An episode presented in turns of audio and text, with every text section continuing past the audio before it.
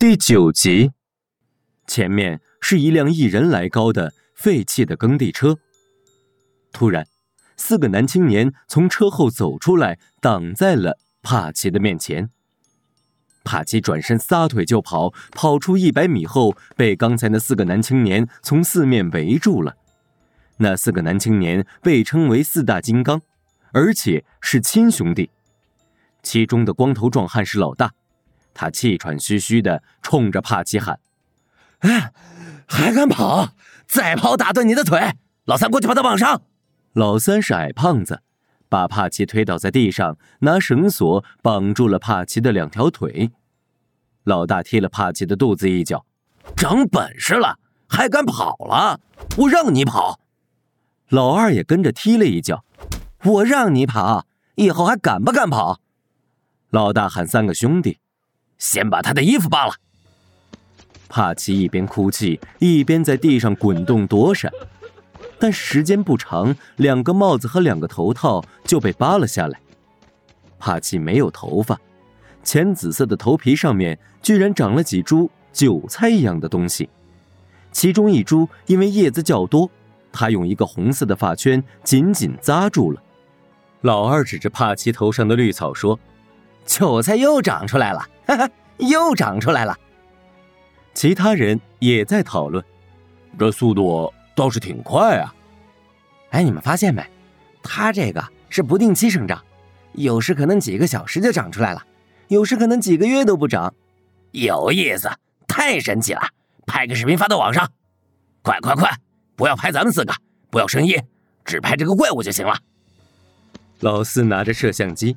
其他三个人冲上去，开始撕扯帕奇的衣服。老大用膝盖压住帕奇，他的其他两个兄弟用锋利的小刀割开了衣服。帕奇强撑了几分钟，全身衣服已经被撕拽刀割成了碎布头。老三把帕奇的衣服用力扒了下来。哎，快看啊，他的身体跟鱼一样，还有鳞片。帕奇刚被扒光衣服的时候。浑身金黄色，像极了一条金鱼。时间不长，帕奇的身体又变成了绿色，和周围草的颜色一样。穿着橘黄色裤子的老二把腿伸过去，靠近黄裤子的帕奇身体的部分瞬间变成了橘黄色。哎，你们看啊，它的鱼鳞还会变颜色呢。老二用小刀拨弄着帕奇身上的鳞片。每动一下，帕奇就会抽搐一下。他还用小刀去割帕奇头上的小草，让帕奇痛不欲生。老四说：“这样太过分了吧？这样不好啊！”老大、老二和老三根本听不进去老四的劝说。老大用棍子指着帕奇，示意如果帕奇敢动，就把帕奇的脑袋打裂。帕奇的脑袋贴在地上，眼镜已经从鼻梁和耳朵上滑落，斜搭在嘴上。帕奇的眼泪像断了线的珍珠项链，一滴一滴的吧嗒吧嗒从鼻尖掉落在地上。兄弟四人又说笑了很长时间。帕奇偶尔睁开眼睛，看到前方一只虫子在啃咬一棵小草，小草的叶子。已经被咬成了锯齿状，原本翠绿的草叶的边缘已经变成了黄黑色。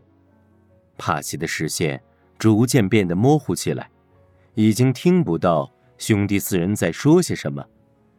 帕奇觉得自己正在逐渐丧失意识，他甚至感觉不到疼痛了。四个人转身离开。几秒钟后，已经走出去几步的老四又走回来，把衣服给帕奇盖上，把喝剩下的多半瓶水放到帕奇面前。苏瑶和小鹏一直通过监视器看着侦察苍蝇拍摄下的这些画面。帕奇并不属于他们猎杀的妖的范围，而且两人达成了一致。就算帕奇可以换金币，他们也不会伤害帕奇。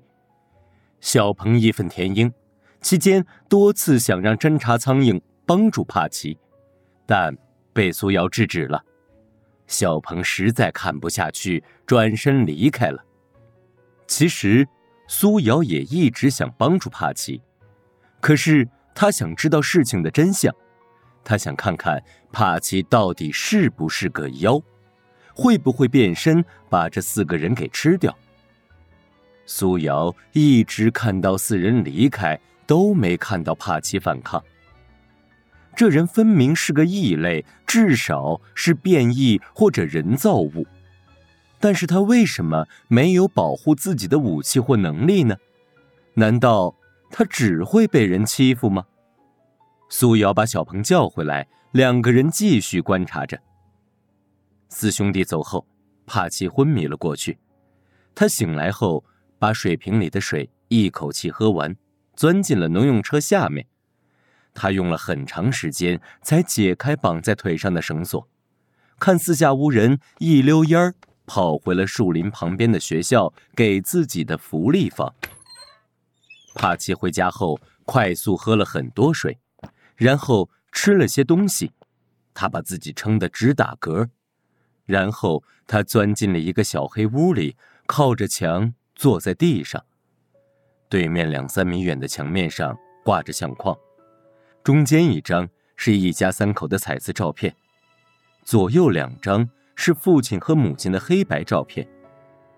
屋内光线非常昏暗，地上摆满了酒瓶，有已经喝完的，有喝了一半的，有没开瓶的。他开始不停的喝酒。一小时后，屋内不断传出各种呼喊：“爸爸妈妈！”你们为什么这么早就离我而去？我不知道这样的日子什么时候才是尽头。你们在天有灵的话，就救救我吧，救救我吧，老天爷啊，救救我吧！爸爸妈妈，你们的世界是不是没有痛苦和烦恼？我真担心哪天撑不下去了，我就会去找你们了。我不想死后被人发现我的尸体，不想死后还要被人嘲笑。